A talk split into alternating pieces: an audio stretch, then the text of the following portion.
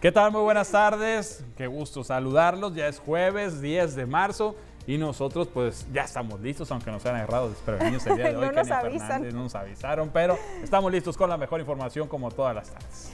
Omar Lizárraga, qué gusto saludarte todos los días a ti y a todas las personas que nos siguen a través de su televisión y también a través de las redes sociales. Estamos transmitiendo completamente en vivo en el Facebook las noticias TVP, listos con toda la información que hay bastante interesante, sobre todo que tiene que ver con el sector educativo, Omar. Efectivamente, hay noticias, hay paro de labores y esto le vamos a tener precisamente en el avance y a lo largo del noticiero estaremos informándoles todas las razones. Nos vamos a ir directamente con lo que le tenemos preparado el día de hoy y bueno, y es que los maestros del CENTE 27 cumplieron la amenaza y pararon labores en todos los planteles de Sinaloa. Por su parte, el gobernador del estado, Rubén Rochamoya, hizo el llamado a los docentes manifestantes a retornar a clases presenciales, advierte que no cederá a presiones y sin revisión laboran los prestadores de servicios acuáticos en Mazatlán. Mañana viernes de nueva cuenta se aplicarán dosis de vacunación contra el COVID-19 para rezagados y también terceras dosis o dosis de refuerzo. Ernesto Vázquez, muy buenas tardes. ¿Qué vamos a tener hoy en los deportes? Buenas tardes, compañeros. Vamos a hablar de Mazatlán FC. Todo indican que la próxima semana ya estarían presentando a su nuevo entrenador. Se manejan algunas versiones. Aquí se las platicamos.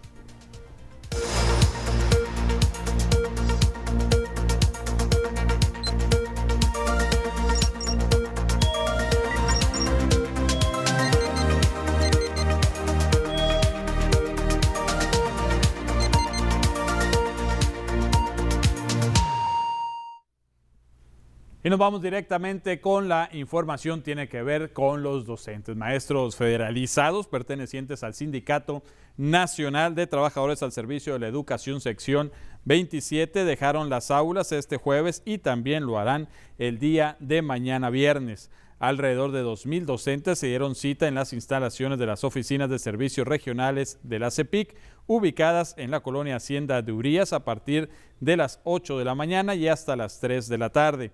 Ramón Aguirre Osuna, secretario de organización del CENTE 27, explicó que esta medida de manifestarse, evento que se llevó a cabo de manera simultánea en todo el estado, obedece a la falta de respuesta por parte de la Secretaría de Educación Pública en Sinaloa. Las principales demandas que ya han externado ante la autoridad educativa competente por parte del líder sindical, el profesor Genaro Torresillas López, es la basificación de docentes que han estado cubriendo interinatos de hasta tres años y ya no se les renovaron y tampoco obtuvieron su plaza.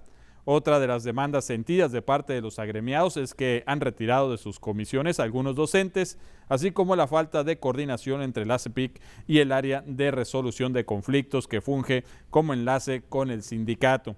Mientras tanto, miles de estudiantes no asistieron a clases este jueves y también se detendrán labores mañana viernes, pues el paro continúa. Se aclaró que las maestras y maestros se manifestaron pacíficamente, no se llevó a cabo la toma en las instalaciones de la CEPIC en Mazatlán, por lo que las oficinas siguieron operando de manera normal. Y a nivel estatal, ¿qué es lo que dicen las autoridades? Bueno, el gobernador del estado, Rubén Rocha Moya, esta mañana habló al respecto y dijo que no cederá a presiones. Señaló que históricamente la CEPIC era movida por influencia de los sindicatos, acciones que ya no se van a realizar ante las acusaciones de que el subsecretario de Educación Básica Horacio Lora toma decisiones en relación al acercamiento que tiene con Carlos Rea, Rochamoya descartó tal posibilidad, por lo que puntualizó que los movimientos al interior de su administración se pueden realizar siempre que haya fundamentos para destituir a algún servidor público. Yo digo, yo les digo a los líderes de la 27, ya ganaron, no volteen para los que perdieron traten de asumirlos. Ese es un problema que tienen, pues el problema es que a Horacio, que es el subsecretario de Básica, lo asocian con REA, que compitió, pero Horacio no tiene por qué hacer nada que le ordene ni REA ni nadie, ningún grupo. No habrá modificaciones, eh, como lo han estado señalando, modificaciones al interior del gabinete de la Secretaría, como lo han estado solicitando. Sí, nada más que, que no me hagan huelga para eso, que no hagan paros para eso. Si quieren, plantearlos, porque esas son cosas políticas. Los escucho, los oigo, puedo hacer ajustes, sí, Rochamoya hizo el llamado a los profesores a regresar a las clases presenciales y no poner pretextos políticos para seguir afectando la educación. Y bueno, la CEPIC no está de acuerdo con este paro de labores encabezado por el CENTE 27 este jueves y programado también para el día de mañana viernes. La, Secretaría de Educación Pública y Cultura, la secretaria de Educación Pública, Graciela Domínguez Nava, dijo que no encuentran motivo que justifique el llamado a suspensión de actividades porque un paro laboral tiene que ser justificado con un pliego petitorio de carácter laboral. Agregó que a pesar del llamado de la dirigencia del CENTE 27 hay escuelas pertenecientes a esta sección que sí están laborando, docentes y directivos que no suspendieron labores. Aclaró la funcionaria estatal que esta determinación de suspensión de actividades no corresponde a un asunto de carácter laboral. Lo digo claro, la, la, solicitud de la dirigencia sindical es la remoción de funcionarios principalmente que están en el área de educación básica, lo cual no podemos nosotros acceder. Los tiempos han cambiado, el sindicato debe de respetar que el gobierno tiene su facultad para resolver quiénes integran su gobierno, su gabinete, quiénes son los funcionarios. Por supuesto que todos los funcionarios estamos sujetos a evaluación. Graciela Domínguez Nava, secretaria de Educación Pública y Cultura, señaló que no van a caer en chantajes ni presiones y aclara que no se va a sancionar a docentes que sí están participando en el paro. Lo digo también claro, no vamos a sancionar a los maestros, son los menos responsables de las decisiones equivocadas que está tomando la dirigencia sindical. Lo que vamos a hacer es intensificar la información de que no está en la mesa ninguna petición de carácter laboral que esté en beneficio de los trabajadores o alguna petición en concreto de que se estén violentando derechos de determinados maestros o maestras. Y la apuesta, la apuesta es a que los docentes se mantengan trabajando y les dijo que el gobierno del estado no es su enemigo. Pero lo que sí le pedimos al sindicato es que cada quien atienda sus actividades en el, ámbito de sus competencias. Necesitamos caminar juntos. Nosotros no hemos desconocido al sindicato, a la representación sindical, pero estamos convocados, ellos y nosotros, nosotros y ellos, a ser responsables, a conducirnos con mucha responsabilidad bueno, y ayer le informábamos que se pide que las escuelas ya regresen a clases presenciales luego de que el semáforo epidemiológico estuviera en color verde. El gobierno de Sinaloa para ello destinará 18 millones de pesos para atender a 360 escuelas que no cuentan con servicios básicos y no están en condiciones de regreso a clases presenciales, señaló Graciela Domínguez Nava, secretaria de Educación Pública y Cultura en Sinaloa. Dijo que estiman que en dos meses esos planteles tengan condiciones para recibir a los alumnos.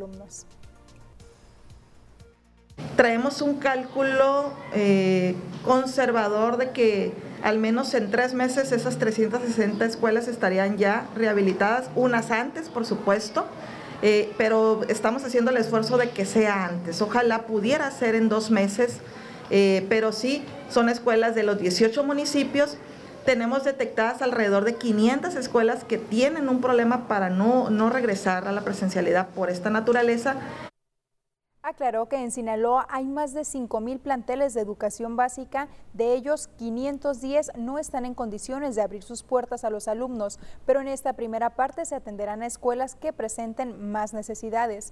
La titular de CEPIC pidió a los docentes, directivos y padres de familia hacer el esfuerzo para las clases presenciales ahora que está el semáforo epidémico en color verde. Sí, a las que están en condiciones hagamos un esfuerzo. Reconocemos que muchas escuelas están haciendo un gran esfuerzo, eh, porque incluso hay escuelas que tienen clausuradas algunas aulas, pero ellos están haciendo una dinámica donde trabajan en las que no están clausuradas, se están turnando. Entonces, yo creo que el sindicato, regreso al tema de origen, debe estar convocado para apoyar en estas circunstancias de emergencia. Es una circunstancia de emergencia porque más del 50% de nuestros planteles educativos tienen daños de infraestructura. Pues así la situación, Kenia. Niños que no pueden acudir a clases presenciales, una por las cuestiones que traen ahí, pues tanto la CEPI como el CENTES, eh, sección 27, de algunas cuestiones que no se logran poner de acuerdo, y otras por la falta de infraestructura que están diciendo aquí la propia secretaria, 18 millones de pesos se le tienen que invertir para que algunos niños puedan regresar. Y eso en una primera etapa que menciona que son las escuelas más afectadas, porque sabemos que son cientos de escuelas que no han podido regresar, no por falta de voluntad, sino por falta de infraestructura. Sabemos que durante la pandemia prácticamente todas las escuelas de Sinaloa fueron vandalizadas en más de alguna ocasión. La gran mayoría de las escuelas sufrieron esto, Mar, y bueno, por ello están en malas condiciones. Eh, sin embargo, pues también se habla de que hay algunos recursos que se van a destinar de esto que quitaron del programa de escuelas de tiempo completo y esperamos que realmente esos recursos se inviertan en la educación de que los Que lleguen niños. directamente a las escuelas que lo requieren, porque sí, hay muchas deficiencias, escuelas vandalizadas y bueno, unas que ya presentaban daño en infraestructura incluso antes de la pandemia, ¿no? Entonces, que había eh, la necesidad de invertirles y pues no se había hecho. Esperemos que ahora sí ya pues con esta nueva realidad que nos ocupa y nos preocupa también, pues que aprovechen, ¿no? Tanto en cuestiones sanitarias como en cuestión de infraestructura, que tengan los niños pues un lugar digno donde estudiar. Dos meses, dice la secretaria, que podía ser la fecha para que esas eh, escuelas tengan las condiciones, porque también es cierto, es urgente, Omar, que los niños regresen a clases presenciales. Hay un gran rezago educativo, pero también no porque el semáforo epidemiológico esté en color verde significa que deban de bajar la guardia respecto a las medidas de COVID, porque es algo que ya ni siquiera se está tocando. Ahorita estamos hablando más de la infraestructura. Pues mira, dos meses, pero ahí viene Semana Santa, luego viene Semana de Pascua y luego vienen las vacaciones de verano, pues entonces ahí esperemos que aprovechen esas fechas para trabajar, ¿no? Y no para irse de vacaciones. Así es, Omar. Pues vamos a ir al primer corte, Kenia. Volvemos enseguida.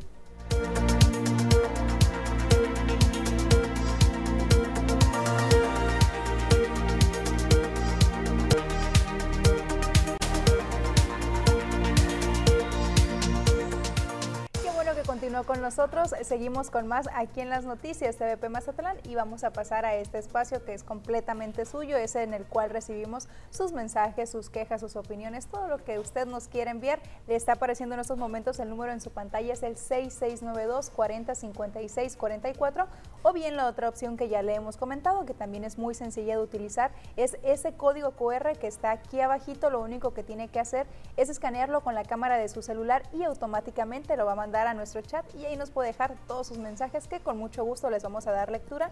De hecho ya tenemos algunos, Omar. Efectivamente, vamos a iniciar con los mensajes que nos hacen llegar. Vamos con el primero.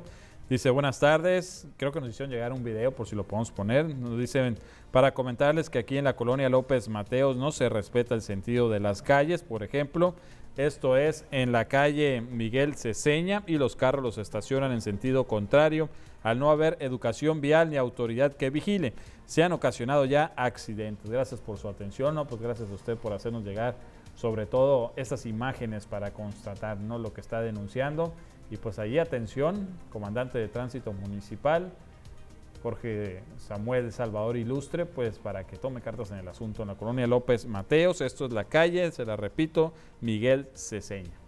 Que coincido totalmente con esta persona. Hace falta educación vial, sobre todo, Mar, que Muchísimo. las personas respetemos los señalamientos, que pues para eso están precisamente para evitar accidentes. También nos dicen buenas tardes, tenemos más de cuatro meses con una lámpara pública fundida, la he reportado infinidad de veces y nadie va a repararla. Esta se encuentra en Prados del Sol por la avenida del Médano, entre calle Bosque y Boulevard de la Pradera bueno, atento llamado aquí para servicios públicos, que de hecho estas lámparas de Boulevard de la Pradera, Omar, creo que ya las han reportado en otras ocasiones, que es una vialidad importante de ese frac- fraccionamiento y que se encuentra a oscuras.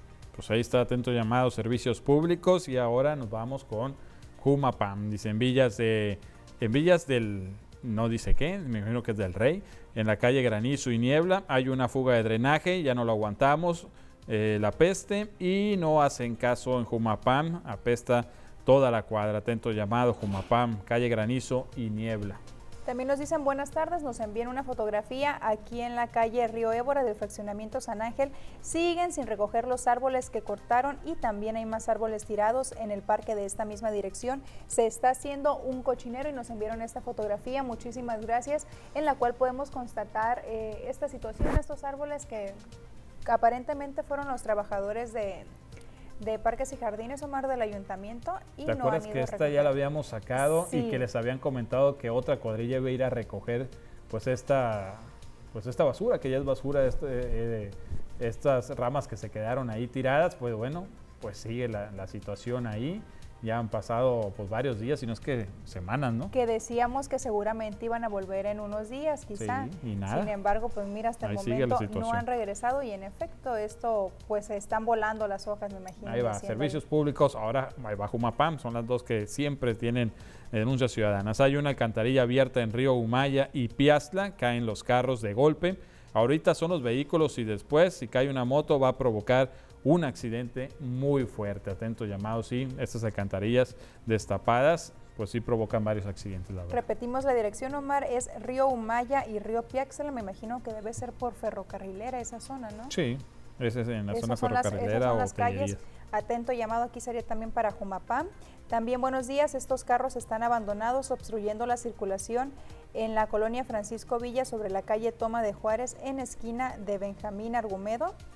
Y bueno, es esta situación, Omar, de carros abandonados que están obstruyendo la circulación. Mm, Creo que no hay fotografía de esta, ¿verdad? No Sin embargo, pues, no, no tenemos pues esta es la situación que nos hacen llegar los vecinos. Nos reportan también una fuga que ya tiene varios días. Es de agua potable y es en calle Firmamento, en ex hacienda del Conchi en Mazatlán. Aprovechamos su programa de noticias ya que en algunas o colonias no tienen agua y aquí tirándose día y noche de antemano. Muchas gracias y bendiciones. De nuevo, pues muchas gracias a usted por comunicarse. Atento llamado Jumapam, desperdicio de agua potable. Precisamente tenemos una nota con relación al desperdicio del agua potable aquí en nuestro municipio. Le pedimos que siga con nosotros pues, para que cheque todos los detalles. Que de hecho estamos en el mes de la concientización del cuidado del agua. si El no me 22 de marzo es el Día Mundial del Agua y tenemos que hacer conciencia sobre todo, ¿no? Y quien no hace conciencia, pues es Jumapam, precisamente las autoridades que son las que deberían principalmente velar por este tipo de temas. Pero bueno, agradecemos muchísimo su confianza, su confianza hacia este espacio, enviándonos todos sus mensajes. De nuevo pedirles si nos puede enviar fotografías o videos para constatar precisamente la situación y hacerla llegar hasta quien corresponda. Por lo pronto, Mar, nos vamos a una pausa. Vamos a una pausa, seguimos con ustedes.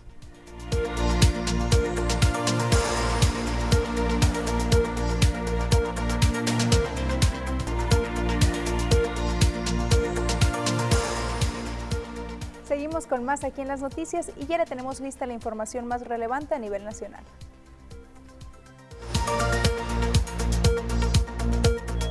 La mezcla mexicana de exportación cerró la sesión de este miércoles en un precio de 105.97 dólares. El barril, una caída del 11.41%, luego de que el pasado martes alcanzara los 119.62 dólares debido a la prohibición a las importaciones de energía de Rusia. El barril del Brent del Mar del Norte cayó fuertemente luego de la disparada de los últimos días, tras un gesto de apertura diplomática del presidente ucraniano y la decisión de los Emiratos Árabes Unidos de aumentar su producto de crudo. El fiscal general de la República, Alejandro Hertzmanero, aceptó que los audios que se filtraron en redes sociales en donde se revela que tuvo acceso al proyecto de sentencia a la Suprema Corte relacionado con la muerte de su hermano son reales, pero no acepta que lo extorsionen. Dijo que la parte que él escuchó está editada. y del director del centro, dado que al ser ilegal la resolución, su ejecución también lo es. ¿La pone en libertad? Grupos armados se enfrentan a tiros en San Juan Nuevo, el Michoacán. Pobladores y autoridades locales informaron que desde las primeras horas de este jueves, grupos armados cerraron los accesos de la cabecera municipal. Minutos después, iniciaron las primeras detonaciones del choque a tiros entre los civiles armados con fusiles de asalto y vehículos blindados. Los cárteles mexicanos blanquean cerca de 25 mil millones de dólares anuales, según un informe difundido por un órgano de la ONU encargado de velar por el cumplimiento de los tratados internacionales sobre drogas. La Junta Internacional de Fiscalización de Estupefacientes difundió su informe anual, donde analiza los flujos de dinero ilícito por actividades criminales. El gobierno federal y el de la Ciudad de México presentaron un avance del proyecto de la cuarta sección del bosque de Chapultepec en la alcaldía Miguel Hidalgo, obra que se prevé que sea inaugurada en diciembre del 2023. Y seguimos con información del ámbito nacional. Por el momento no habrá un tope al precio de las gasolinas, así lo dijo el presidente Andrés Manuel López Obrador. Señaló que la mayoría de los gasolineros se han portado bien, así lo dijo. Comentó que la Profeco realiza supervisiones a gasolinerías para que no aumenten los precios de este combustible y reconoció que hay quienes se están pasando de roscas, así con esas palabras, y obtienen ganancias de hasta 5 pesos por litro.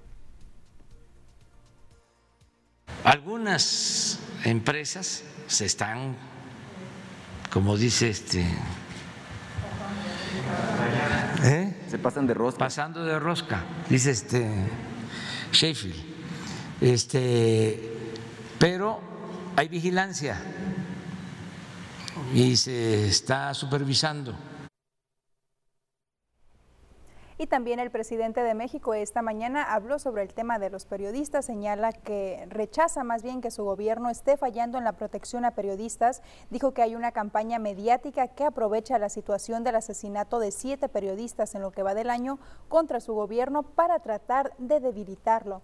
En su conferencia les dio un mensaje a los periodistas de que no se sientan solos, es una cuestión de convicciones, señaló. Expresó que con su gobierno la diferencia fundamental es que los asesinatos de periodistas no son crímenes de Estado y en los últimos siete casos, en su mayoría, ya hay detenidos, autores materiales e intelectuales, no hay impunidad, así lo dijo. Cabe agregar que el Parlamento Europeo pidió a las autoridades mexicanas que garanticen la protección y la creación de un entorno seguro para periodistas y defensores de los derechos humanos. Cero impunidad. Entonces, no somos iguales. Entonces, si tú actúas de buena fe y eres un periodista profesional, tienes que tomar en cuenta esto y tienes que eh, considerar de que estamos enfrentando no solo al crimen organizado, estamos enfrentando a una mafia de poder. Y ahora nos vamos con las noticias internacionales. El gobierno de Joe Biden se veía bajo una creciente presión para empezar a levantar sanciones sobre Venezuela, después de que el presidente Nicolás Maduro liberase a dos presos estadounidenses y prometiera reanudar las negociaciones con la oposición. El gesto de Maduro se produjo tras el viaje a Caracas de miembros de alto rango de la Casa Blanca y el Departamento de Estado durante el fin de semana. Una investigación mostró que diversas variantes del virus SARS-CoV-2 podrían estar ocultas en el sistema inmunológico de las personas que hayan estado contagiadas de coronavirus. Así lo dio a conocer la Universidad de Bristol. La institución destacó que una nueva investigación publicada en Natural Communication refiere que la eliminación completa del virus del cuerpo de una persona infectada por sus propios anticuerpos o por tratamientos terapéuticos con anticuerpos sea más difícil. La Organización Mundial de la Salud adelantó que la contingencia sanitaria por COVID está lejos de terminar. Podría prolongarse un tiempo más, toda vez que a nivel mundial persiste la desigualdad de distribución de vacunas. El pronunciamiento llega tras dos años de pandemia en México. Esta pandemia está lejos de terminar. Este viernes se cumplirán dos años de que se dijo que la propagación del COVID podría calificarse como pandemia, dijo el director general de la OMS, Tedros Adhanom. Los miembros de la realeza de todas las casas europeas han mostrado en diferentes formas su apoyo a Ucrania frente a la crisis que hoy se vive por los ataques rusos. Los duques de Cambridge forman parte de este grupo. Hace algunos días enviaron un mensaje en sus redes sociales, mismo que fue agradecido por el presidente Volodymyr Zelensky, y hoy visitaron el Centro Cultural Ucraniano en Londres. El informe sobre la salud en Europa de la OMS, que se publica cada tres años, señala que el consumo de alcohol disminuyó en el continente entre el 2000 y el 2019. El consumo general disminuyó en el 2020, añadió el informe. Los países europeos siguen siendo los mayores consumidores de alcohol del mundo. El gobierno del presidente chino, Xi Jinping, rechazó el embargo al petróleo ruso decretado por su homólogo estadounidense Joe Biden y acusó que Estados Unidos critica su posición sobre Ucrania con el fin de buscar espacio para el complot de reprimir simultáneamente a China y a Rusia. Conocer esta información, nos vamos a una pausa comercial. No le cambie porque aún hay más noticias.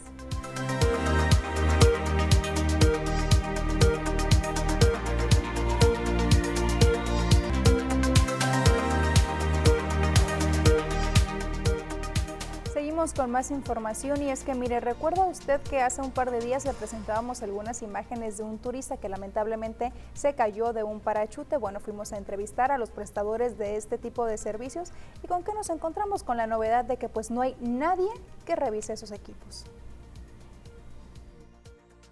Hace unas semanas, en Mazatlán, un turista proveniente de Durango resultó con serias lesiones que pusieron en riesgo su vida al caer desde un paracaídas en la zona de playa de Mazatlán. Se dijo que se abrió una investigación ante Fiscalía para deslindar responsabilidades. Sin embargo, será difícil determinar quién es el culpable de tal accidente, pues en entrevista con prestadores de este tipo de servicios, aseguran que Capitanía de Puerto solo se encarga de revisar las embarcaciones y no los equipos de seguridad de los parachutes son los mismos prestadores quienes lo hacen y en base a eso determinan cuándo es necesario renovarlos.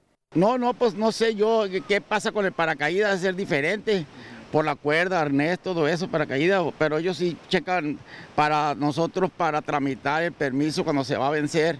Necesitamos tener ese permiso de, seguridad marítima para poder tramitar el permiso para renovarlo.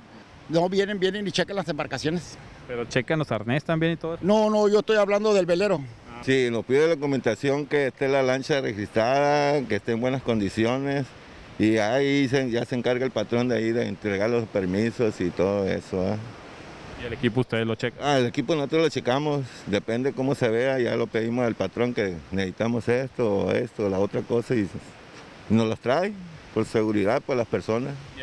Por si esto fuera poco, no solo no existe alguna autoridad que de manera oficial se encargue de realizar estas inspecciones, sino que tampoco hay quien otorgue una capacitación para el buen uso de los equipos de seguridad en paracaídas. La capacitación se da de trabajador a trabajador basados en la experiencia y los errores adquiridos en el día a día.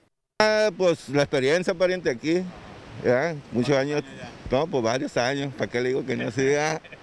pero llevo varios años, no cualquiera llega y, le dan, dan, las instrucciones. Pues. ¿Y a ti quién te enseñó?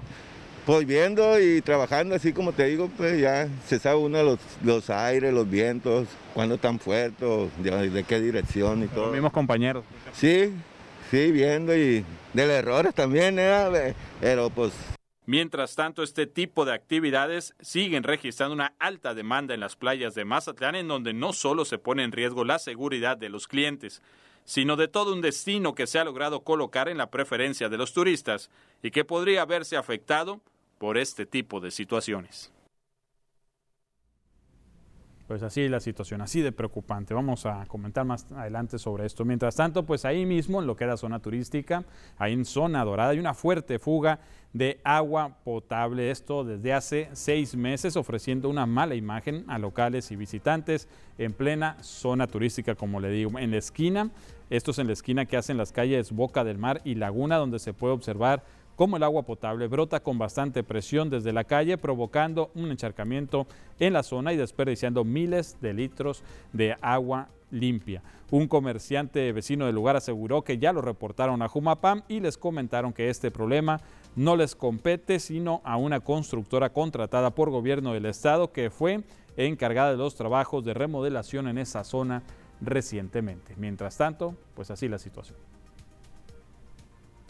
y una alcantarilla ubicada sobre la avenida Cruz Lizárraga y Lola Beltrán representa un peligro latente para quien transita por esa zona, sobre todo para los peatones, esta que estamos viendo en la imagen, y es que la alcantarilla o desfogue pluvial se encuentra sin rejilla, que a decir de algunos ciudadanos que viven en ese sector no descartan que se la hayan robado, por lo que el peligro es inminente y temen que pueda ocurrir algún accidente mayor.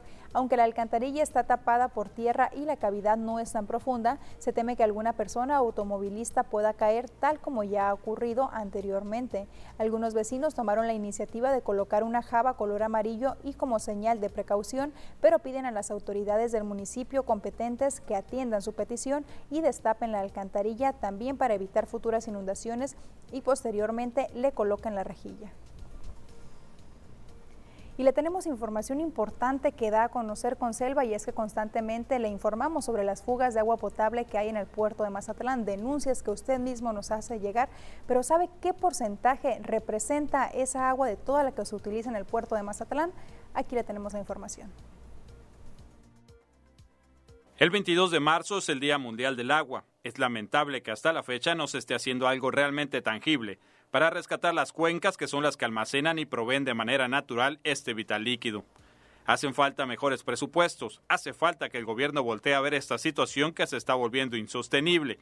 Este año será uno muy seco y si no hacemos nada, lo vamos a lamentar, declaró Sandra Guido, directora ejecutiva de Conselva Costas y Comunidades. Esto ya es insostenible, ya es insostenible. Este año vamos a tener, parece ser, un año muy seco, entonces vamos a volver a vivir la crisis.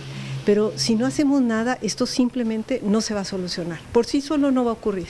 Entonces sí necesitamos que se asignen mayores presupuestos, se le ponga atención al tema del agua, este, tanto a nivel legislativo como tanto también a nivel federal, estatal y municipal. Hay un derecho humano al agua que están obligados a cumplir el gobierno y no se va a poder lograr si no invertimos en donde realmente se tiene que invertir, este, dándole la prioridad que le corresponde. Si a esta situación se le suma que actualmente en la zona urbana proliferan las fugas de agua potable por daños en la infraestructura, la problemática se torna más preocupante, pues según datos recaudados por Conselva, del 100% del agua potable que tenemos en Mazatlán, al menos el 47% se está desperdiciando por no tener un sistema hídrico en buenas condiciones. Sí, de hecho, casi el 47%, o sea, de cada 100 litros, 47 se desperdician en estas fugas porque en Jumapam tienen un severo déficit en términos de la infraestructura. Forma parte, o sea, el gobierno tanto federal como, como sobre todo estatal, tiene que tener una inversión muy fuerte en este, justamente en este tipo de infraestructura. No podemos seguir así. O sea, no va a haber agua suficiente. De por sí nos está lloviendo cada vez menos y todavía esta agua se desperdicia antes de llegar a nuestras casas. Sandra Guido también señaló la falta de compromiso de algunos ciudadanos para participar en pagar puntual su recibo de agua, adquirir técnicas de ahorro del vital líquido y dejar de contaminar los cuerpos de agua. Y en otra información, Jesús Antonio Ramírez Patiño, quien aún sigue al frente de la Dirección de Evaluación y Enlace Rural, ya ve que se había comentado que, había presentado su renuncia, no, pues sigue al frente y sigue trabajando. Asegura que vienen eh, proyectos importantes para la zona rural. Primeramente nos organizamos, decimos cómo vamos a trabajar y enseguida manos a la obra. No tengo, no tengo yo esa, ese dato. Yo hasta ahorita estoy, estoy trabajando igual. Ni un día he perdido. Yo les dije una vez a ustedes que llegó la hora de la zona rural y se va a cumplir, el presidente tiene palabra. Todo lo que él prometió se va a hacer. ¿No presentó su renuncia entonces usted? No, mija. O sea, seguir trabajando duro. Pero ningún cambio le ha notificado tampoco, ni de usted ni del resto del personal. De nadie, yo no, yo no me meto, yo, yo más que mi trabajo. El que manda es el pueblo, el pueblo quita y el pueblo pone. Ahí viene la revocación de mandato. Sí. ¿verdad? Entonces nosotros respetamos todo eso.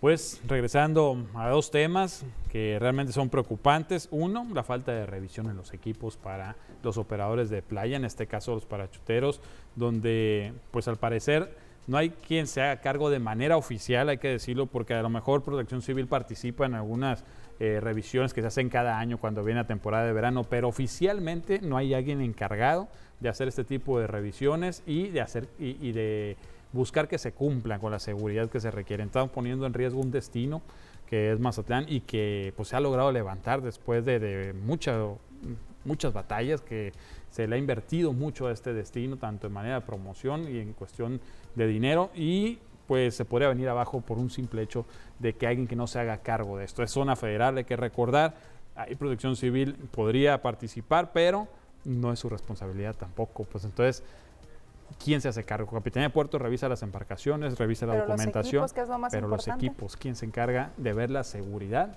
de tanto locales como turistas que hacen uso de ellos. Es un tema preocupante, Omar, porque cada fin de semana son decenas de personas que se suben a este tipo de atractivos, que hay que decirlo, es uno de los atractivos favoritos de los visitantes, es muy solicitado y mira que poner pues prácticamente te pones en riesgo, Omar. No hay quien debería de haber una persona o algún área encargada que vigile esta situación.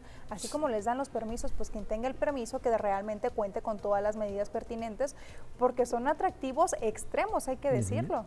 Y estuvo a punto de pasar una desgracia. Esta persona se encuentra todavía delicada de salud bajo observación, turista de Durango el que cayó de este parachut y bueno, pues no podemos esperar a que venga una desgracia para que tomen cartas en el asunto. Esperemos ahí que las autoridades pues se pongan a trabajar y definan quién es el responsable y sobre todo también el cuidado del agua, pues muy importante. Imagínate que casi el 50% se va en fugas. 47% del agua de Mazatlán se va en fugas, eso es alarmante. estamos hablando de casi la mitad del agua que se está obsoleto en Mazatlán prácticamente. O sea, ya lo han, eh, incluso las mismas autoridades lo han aceptado, pero se requieren muchos millones de pesos Ahora está el programa de mejoramiento urbano, yo pienso que ahí podrían, eh, pues no sé si se podría aplicar en esto, o si no, pues solicitar un recurso al gobierno federal para tal, Pero nadie le quiere entrar, tal efecto, ¿no?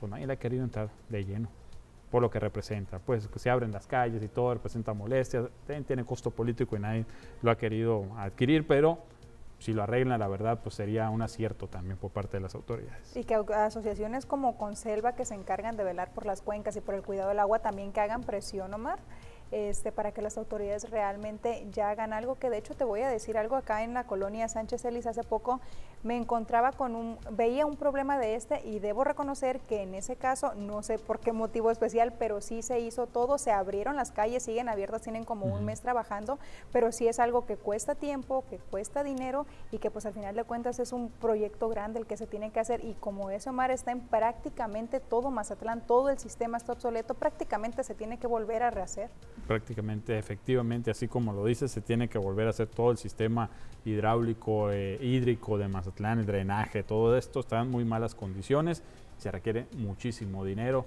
pero también muchísimas ganas, ¿no? Y mucha participación ciudadana, la conciencia, dejar de desperdiciar el agua, cuidar el vital líquido, también es importantísimo y pagar también su recibo para que haya recursos para este tipo de obras. Sí, que además de cuidar el agua son acciones muy sencillas con las que podemos contribuir, Omar.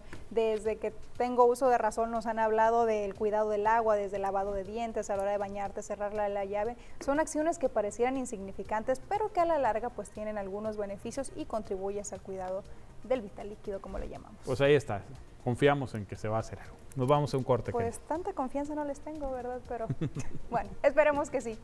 Volvemos enseguida.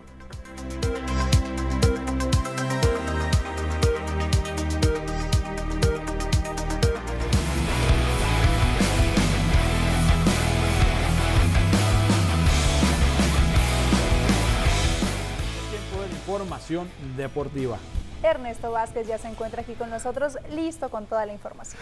Compañeros, ¿cómo están? Muy, muy buenas tardes a la gente que está ya en casita, ya con la información deportiva, lo más relevante hasta este espacio, ¿no? Adelante, compañero. Muchas gracias y vamos a iniciar con el tema de lo que se da a conocer, bueno, lo que se está especulando, porque de manera oficial todavía no se da a conocer, pero sí hay un gran porcentaje que se dé. Gabriel Caballero podría ser, podría convertirse en el próximo entrenador del equipo de Mazatlán FC a la espera de que en los próximos días el club lo pueda hacer oficial. Ya está el rumor muy fuerte entre los diferentes medios de comunicación y también el de diferentes personalidades del fútbol mexicano que este entrenador podría tomar las riendas del equipo de Mazatlán FC y sería presentado hasta la próxima semana, ¿no? Porque Mazatlán todavía, o dependiendo del partido que tengan el día de mañana ante el conjunto de Monterrey. Eso sería, es una de las opciones que tiene el conjunto de Mazatlán, muy alto porcentaje de que sea en Gabriel Caballero y Andrés Caberich sería la otra de las opciones que se manejan por parte del club cañonero de que podría llegar a tomar las riendas del conjunto de Mazatlán. Todo indica que es Gabriel Caballero el próximo entrenador. Falta de hacerse oficial por parte del club. Todavía no se ha pronunciado el conjunto de Mazatlán FC referente a su nuevo entrenador. Por lo pronto, Cristian Ramírez es que está como un técnico interino y tendrá el partido, tendrá las riendas del equipo para el partido ante el conjunto de los Rayados del Monterrey este fin de semana. Vámonos con más información referente al fútbol, continuando por esa línea, porque con una noche de Uriel Antuna que se extrañaba en Chivas, pero ahora con Cruz Azul lo está haciendo de manera eh, extraordinaria. La máquina tomó la ventaja el día de ayer para vencer en el Estadio Azteca gracias a la anotación de su refuerzo para vencer 1 por 0 al conjunto de Montreal en la ida de los cuartos de final de la Liga de Campeones de la CONCACAF. Antuna sigue inspirado con su nuevo equipo y el día de ayer lo demostró con un gol y una serie de asistencias que no pudieron ser culminadas frente al arco rival. Fue el hombre importante, ¿no? Por la banda de la derecha en la figura de Uriel Antuna para que el equipo de Cruz Azul tomara una ventaja corta, ¿eh? no es muy amplia, no hay que cantar victoria, apenas es la ida de estos cuartos de final, lo gana 1 por 0 ante el conjunto canadiense. Esta ligera ventaja eh, del 1 a 0 le trae consigo un poco de tranquilidad para los cementeros previo al partido del sábado cuando reciban a los Pumas en la jornada 10 de la Liga MX. Ayer, antes de despedir el noticiero, ya en la despedida del noticiero, le platicaba lo que pasó en el Santiago Bernabéu, donde el equipo del Real Madrid le pasó por encima al Paris Saint-Germain de Lionel Messi, de Neymar Jr. y de Kylian Mbappé. Ayer el Real Madrid dejó en ridículo los contratos millonarios que había hecho el conjunto parisino en búsqueda de conseguir la Champions League y en los octavos de final se quedó corto el conjunto del PSG. 3 a 1 terminó el marcador en la vuelta, 3 por 2 fue el global. Al final de cuentas lo ganaba el París 1 por 0 y con tres goles de Karim Benzema eh, concretarían lo que fue la voltereta. Ahora esperar quién será el rival del Real Madrid en lo que corresponde a los cuartos de final. Lo ganó, le pegaron al equipo de Messi, de Neymar y de Kylian Mbappé. Vámonos con más información y esto que se acaba de dar a conocer en cuestión de minutos, ¿no? Bueno, ahorita vamos con la Liga Mexicana del Pacífico, porque los patrulleros de los naranjeros de Hermosillo y uno más de los venados de Mazatlán fueron designados con guantes de oro por parte de la LMP, los que cubren los jardines, las praderas, tanto el derecho, el central y el izquierdo. Apareció Norberto Obeso en el jardín izquierdo ganando su segundo guante de oro de manera consecutiva. El jardinero izquierdo de los naranjeros continúa demostrando que es la base nacional del cuadro naranja de bastante sólida. José Cardona, al igual su compañero de equipo Norberto Orbeso. José Cardona en el jardín central del equipo de los Naranjeros logró convertirse en el mejor guante en la pradera central. Y Misael Germán de los Venados de Mazatlán finalmente consiguió en el jardín derecho pues quedarse, fue el hombre importante, eh, tuvo un total de 123 lances, no cometió error alguno para terminar con un porcentaje de fileo de mil de 1.000. Ahí está, estos tres hombres son los designados como guantes de oro por parte de la Liga Mexicana del Pacífico En la zona de los jardines. Y ahora sí les comento la noticia que se acaba de dar hace unos minutos. Yo les quería platicar mi plan al llegar aquí al, estudio era hablarles de que no había acuerdo laboral todavía entre grandes ligas y la Asociación de Peloteros y que se estaba retrasando el arranque de la temporada. Eso es lo que yo les iba a contar, que se habían suspendido 184 partidos ya de los de más de 2.400 que comprende la campaña 2022 de la MLB. Pero hace unos minutos acaba de anunciar grandes ligas que ya se llegó a un acuerdo que la temporada va porque va y estaría arrancando el próximo 7 de abril. Sería el inicio de la temporada 2022 del béisbol de la Gran Carpa por parte de la Asociación de Peloteros allá en Grandes Ligas y por parte de la oficina del comisionado Rob Manfred se hace eh, lo que viene a ser este anuncio, se llega a un acuerdo, ¿no? El tema salarial, el tema de contratos, el tema monetario, pues ya quedó definido. El tema de reglamento también ya queda definido. Lo único que atoraba para que llegara a este acuerdo era algo que se llama el draft internacional, ¿no? el cual terminaba por afectar eh, a los peloteros las nuevas firmas para grandes ligas. Más adelante, eh, en los próximos programas, estaremos ahondando con la información, pero por lo pronto se llega a un acuerdo. El día 7 de abril estará arrancando la temporada en el béisbol de la Gran Carpa. Y continuando con la línea del béisbol, solamente comentarles ¿no? lo que se está programado para lo que viene a ser este fin de semana, lo que corresponde al béisbol infantil y juvenil de la región 4 acá en el puerto de Mazatlán. La Liga Quintero Castañeda estará inaugurando su temporada este domingo, lo estarán haciendo el domingo 13 eh, de marzo, la temporada 42, Carlos Alberto Burgueño Zamudio, ¿no? La Liga Antonio Quintero Castañeda, a las 8.30 sería la inauguración de lo que viene a ser unas ligas tradicionales que han salido bastantes peloteros profesionales de lo que viene a ser de la Liga Antonio Quintero Castañeda. Y también mencionar que el sábado se tiene programada la inauguración, pero de la Liga Mazatlán. ¿no? Ahí se estaría llevando a cabo la inauguración de la Liga Mazatlán para lo que viene a ser esta edición 2022. La actividad para los chiquitines ya ha iniciado, solamente falta hacer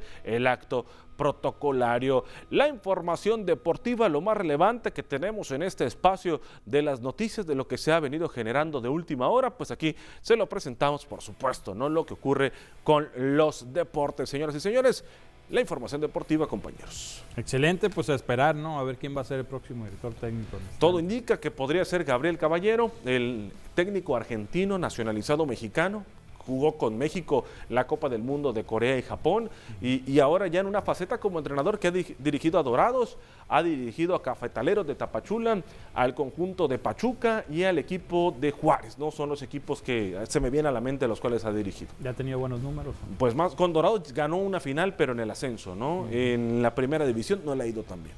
Pues a ver, ojalá, ¿no? A confiar. A pues confiar, y si es él, ¿no? un gran trabajo. Es una especulación, solamente falta que lo haga oficial el club. Pues muchas gracias, Ernesto, por la información. Compañeros a ustedes. Nos vamos a un corte, regresamos.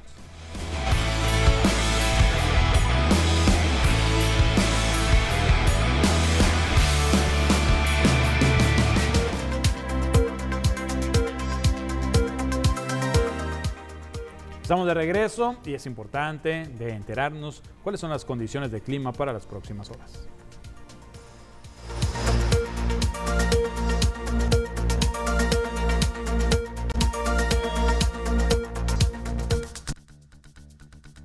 Hola, ¿qué tal y buenas tardes? Gracias por seguir acompañándonos en esta excelente tarde.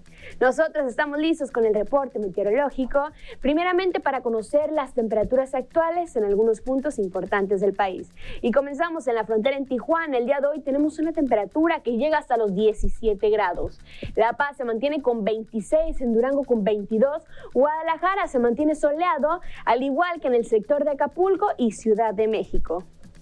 Pasamos a conocer las temperaturas actuales aquí en nuestro estado, en Sinaloa. Y bueno, les cuento que hoy en la noche se pronostica el ingreso de un nuevo frente frío asociado con una vaguada polar y estarán ingresando sobre el noroeste de la República Mexicana. Ambos estarán provocando lluvias y chubascos para algunos estados como Baja California y Sonora.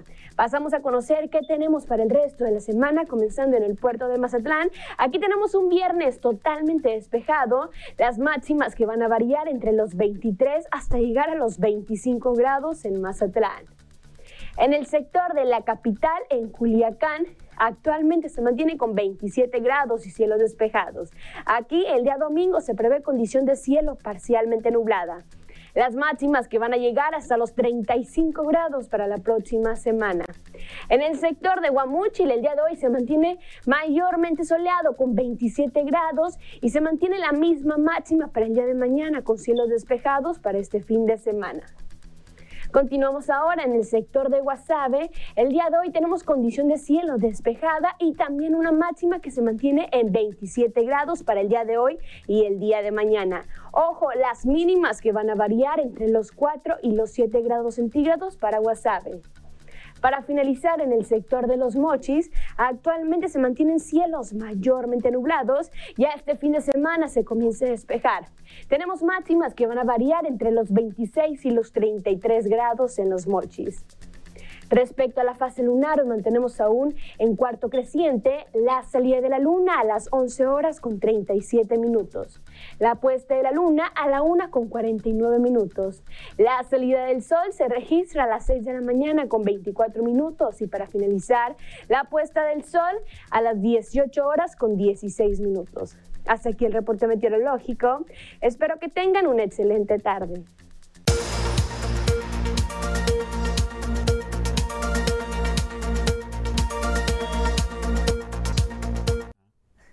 Vamos a anuncios comerciales y volvemos.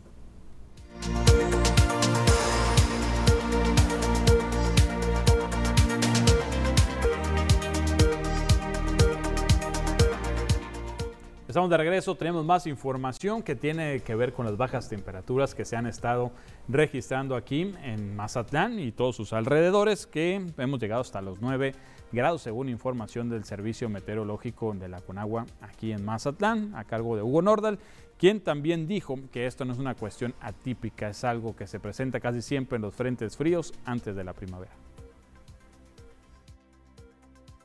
A pocos días de que culmine la temporada de invierno, se pronostica que sigan bajando las temperaturas en Sinaloa.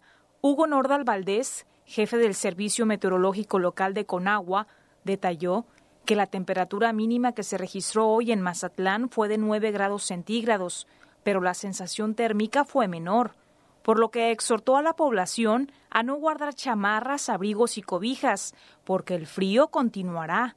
No se descarta que eh, a principio de primavera se sientan días fríos. Ha habido eh, temporadas primaverales más frías que el invierno. ahorita estamos ya a escasos días de que entre la primavera.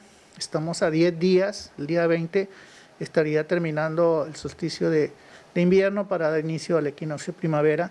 Y pues ha coincidido que estos frentes fríos que han estado bajando en esta temporada de marzo, han estado un poco más intensos. Esto se ha asociado también a vaguadas eh, polares que se han acercado al noroeste de nuestro país. Hoy registramos 9 grados por la mañana, la mínima. Mencionó que las bajas temperaturas que se sienten no se trata de un fenómeno atípico, ya que años atrás han bajado frentes fríos intensos en plena primavera.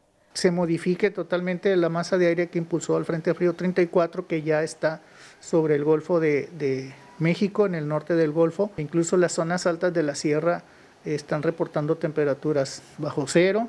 En el caso de la Rosilla, que reportó hoy menos 13 grados. Si piensa ir a la ciudad de Durango, váyase bien abrigado, porque ya las temperaturas están por debajo de los 5 grados. Pues más que nada, eh, no ingerir bebidas frías, ya que eso afecta mucho las vías respiratorias y pues a seguir abrigándonos, no guardar los suéteres todavía ni las cobijas porque todavía se va a sentir un poco frío. Hasta el momento se han observado 34 frentes fríos y normalmente en temporadas pasadas se registraban 50. Sin embargo, en esta se tienen proyectados 56 frentes fríos, pese a que el invierno está por terminar. Nordal Valdés informó que este viernes se registrarán vientos fuertes de más de 20 kilómetros por hora, con probables rachas de hasta 30 kilómetros por hora, y esto se debe a la presencia de sistemas como la corriente en chorro, que afecta al noroeste del país pues a seguirnos cuidando con este frío que por supuesto se da más en la zona serrana de aquí del municipio de Mazatlán, así lo dio a conocer el coordinador municipal de protección civil, quien asegura que hasta el momento no se ha solicitado ningún tipo de apoyo para esta situación. No, mira, a pesar de que hemos presentado temperaturas que están oscilando entre los 9 y 11 grados centígrados en la zona rural, específicamente en la zona rural norte, eh, no se ha recibido ninguna petición ni por comisarios ni por síndicos eh, de, esa, de, de esas eh, áreas del municipio. Esperemos que los próximos días suba un poquito lo que es la temperatura, porque sí hemos tenido mañanas muy frías y noches muy frías. Sí, sí, estamos hablando de la sindicatura de la Nores arriba. Está listo, están listos unos espacios para que funjan como refugios temporales en caso de que sea necesario para el resguardo de todas aquellas personas que así lo decidan y la Delegación de Programas para el Desarrollo en Sinaloa, pues informa que este viernes 18 y sábado 19 de marzo se estará llevando a cabo una jornada más de vacunación contra el COVID-19. Será en las instalaciones del Polideportivo de la Universidad Autónoma de Sinaloa y el Centro de Convenciones, con un horario 9 de la mañana a 6 de la tarde. Los grupos poblacionales que se estarán vacunando son adolescentes de 15 a 17 años y de 14 que cumplan 15 años en el 2022. Se piden que acudan acompañados de un adulto a recibir la primera o segunda dosis de Pfizer, según sea el caso. Población de 18 a 39 años, siempre y cuando ya hayan cumplido cuatro meses después de la segunda dosis, podrán asistir por la dosis de refuerzo de AstraZeneca. La población de 30 a 60 años y más puede acudir por su dosis de refuerzo también de AstraZeneca. Rezagos, población en general que aún no se han aplicado su primera o segunda dosis, también de AstraZeneca o Sinovac. Le repito, es de este fin de semana que viene al próximo 18 y 19 de marzo. Y hablando de COVID, vamos a conocer las cifras que nos comparten las autoridades respecto precisamente a los casos de coronavirus en nuestro país. Nos indican las autoridades federales que a nivel nacional en lo que va de la pandemia hay un acumulado de 5.583.773 casos confirmados. Fallecidos hay 320.410, de los cuales, ojo aquí, sigue muriendo gente.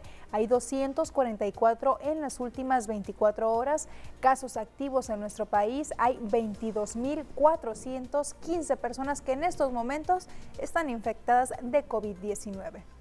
Y en Sinaloa, ¿cómo nos encontramos? Bueno, las autoridades de salud nos indican que en lo que va de la pandemia, el acumulado que se tiene en estos ya dos años desde que inició la pandemia es de 120.918 casos sospechosos. Hay que poner atención, como todos los días le digo en este número, son las personas eh, que tienen síntomas o que están a la espera de sus resultados de COVID. Hay 2.294 sinaloenses que lamentablemente han perdido la vida a causa del coronavirus. Son 9.671, de los cuales 5 fallecieron en las últimas 24 horas. Nuevos casos en nuestro estado hay 161 y vamos a ver cómo es que están distribuidos todos estos casos en cada uno de los 18 municipios del estado y es que nos indican que hay un total de 828 casos activos, de los cuales 159 se concentran en Ahome, que sigue siendo uno de los municipios en semáforo color rojo. El fuerte tiene únicamente 10 casos, está en verde, Choix tiene 2, Guasave tiene 62 casos activos, Sinaloa municipio tiene 6, Angostura tiene 4, Salvador Alvarado 11, Mocorito únicamente tiene un caso, a decir de las autoridades estatales. Eh, Badiraguato tiene tres casos, al igual que el municipio de Elota, Nabolato tiene seis, Culiacán 376. Ha habido una disminución importante de casos en las últimas semanas, sin embargo sigue, sigue habiendo casos nuevos todos los días. Cozalá, San Ignacio y Concordia son los tres municipios del estado que se encuentran con ningún caso de COVID-19. Mazatlán 174, El Rosario tiene 9 y Escuinapa tiene dos casos activos. Omar, tenemos más información. Efectivamente, Kenia, y bueno, pues es que el obispo de la diócesis de Mazatlán, Mario Espinosa Contreras, dijo que pues precisamente una vez que nuestro país se encuentra en semáforo verde epidemiológico, pues está a la espera de las indicaciones de las autoridades de salud para ver si en las iglesias también ya se pueden incrementar los aforos. Nosotros estamos esperando más eh, lineamientos de las autoridades de salubridad que todavía no las han dado, parece que están esperando un poco de tiempo. Está el semáforo verde y para nosotros el semáforo verde ya es indicativo que puede estar el aforo completo en los templos y en las iglesias. Pero todavía estamos al pendiente de algunas cosas en relación a la Semana Santa viendo también las directrices que nos mande a nosotros la Comisión Nacional de Liturgia, por ejemplo, lavatorio de pies que ya lleva dos años suspendido, no sabemos si este año habrá, ¿verdad? Los viacrucis dramatizados igualmente, estamos a la expectativa de recibir lineamientos, sea de los que nos da la conferencia episcopal, sea lo que nos dé la Secretaría de la Salud. Pues ahí está, a la espera de que las autoridades indiquen si se incrementan o no los aforos. Ya el alcalde había aclarado al respecto. Sí, eh, recordar que dijo que una vez que concluyó el carnaval se iban a esperar 14 días para entonces sí dar la indicación si van a incrementar los aforos o no. Que de acuerdo al semáforo más, lo más probable es que sí se dé un incremento en los aforos permitidos. Sí, realmente hasta el momento no se ha registrado un repunte de, de contagios, por fortuna, después de las fiestas del carnaval. Y esperemos que pues esto nos mantenga todavía pues con buena salud a todos y que se puedan pues, incrementar igual los aforos, pero con todas las medidas, obviamente, de seguridad. No se ha terminado la pandemia, hay que seguirnos cuidando. Tenemos anuncios comerciales, volvemos enseguida. Regresamos.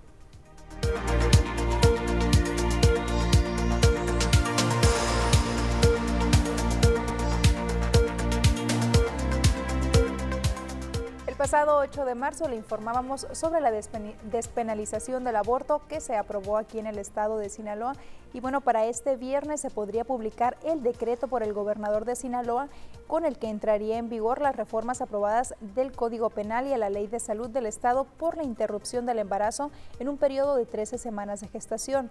Rubén Rochamoya, gobernador de Sinaloa, señaló que como mandatario es respetuoso de las decisiones que ya tomó el Poder Legislativo y no vetará las reformas. Dijo que desde el gobierno del Estado se llevará a cabo el trámite correspondiente.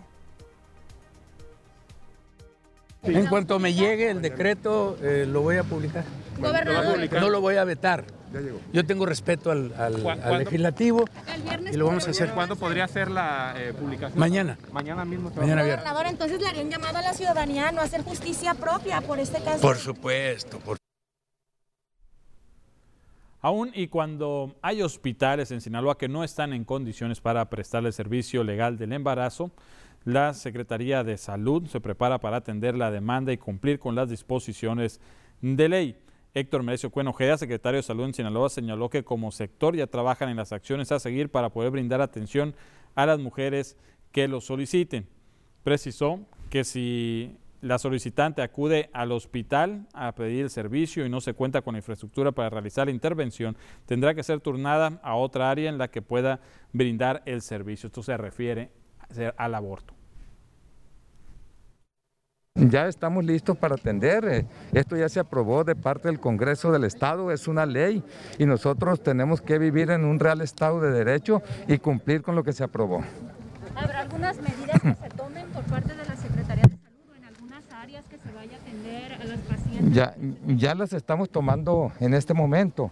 Y En el Centro de Integración Juvenil se dio a conocer que no ha habido un repunte en el número de atenciones por adicciones. A más de una semana de haber finalizado el Carnaval Internacional de Mazatlán, no se ha incrementado el número de atenciones por adicciones en el Centro de Integración Juvenil ubicado en la colonia Periodistas. La directora, Rosa Elena Sánchez Moraila, mencionó que tras las fiestas carnesolendas, la demanda en sus servicios se mantiene en lo que va de marzo. Sin embargo, recordó que febrero lo cerraron con un incremento en atenciones, sobre todo en el área de salud mental, siendo depresión y ansiedad los trastornos más recurrentes. A partir de febrero ya incorporamos la salud mental, eh, ya es un tratamiento integral, tanto a tratamiento médico, psicológico, familiar. Entonces, a partir de febrero eh, y lo incorporamos y eso implicó que incrementara el número de pacientes. Tuvimos en febrero 48 pacientes. Sí, fueron 19 de adicciones y el resto creo que fueron como 28 de salud mental. Eh, demandan más lo que es la ansiedad, depresión. Eh, son las dos, las dos situaciones. Sí, hay gente que recurre también por cuestiones de estrés, de violencia intrafamiliar. No vemos nosotros este, un incremento significativo. De hecho, en años anteriores también es la misma situación. Este, que digamos, después de carnaval vienen todas las personas y requieren tratamiento, no es así. El SIGMA Azatlán brinda atención multidisciplinaria y en ese sentido imparten pláticas informativas y de sensibilización a empresas e instituciones educativas. Recientemente han firmado convenios de colaboración con CONALEP Mazatlán II con la finalidad de formalizar el trabajo colaborativo y están por firmar con ITMAS Cabi y Cisame. Sánchez Moraila recalcó que buscan llevar el mensaje de prevención de adicciones en primarias, secundarias y preparatorias. Y si hay alguna institución interesada en algún tema, pueden comunicarse al teléfono 6699 8442 65. Con esta información nos vamos a otro corte, regresamos.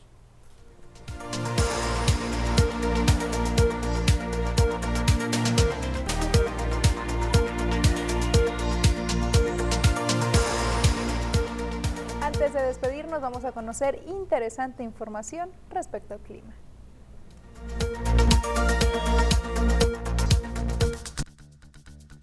Hola, ¿qué tal y buenas tardes? Gracias por seguir acompañándonos en esta excelente tarde. El día de hoy hablaremos sobre un fenómeno meteorológico muy frecuente en invierno y otoño y que muchos lo hemos escuchado pero no sabemos específicamente en qué consiste. El evento de norte. Este fenómeno está relacionado con los frentes fríos y puede traer riesgos por sus fuertes vientos. Pero bueno, ¿en qué consiste? La circulación anticiclónica o alta presión asociada a un frente frío puede ocasionar en el Golfo de México fuertes vientos que van desde el norte al sur y que superan los 20 kilómetros por hora. A esta condición se le conoce como evento de norte. Ese fenómeno puede durar entre un día a dos días y está caracterizado por fuertes vientos, descenso en las temperaturas, niebla y nevadas. Un evento de norte puede ser catalogado en cinco categorías dependiendo de la fuerza de sus vientos. La ubicación geográfica de México permite que sea afectado todos los años por sistemas frontales. Los invito a seguir acompañándonos durante nuestra programación.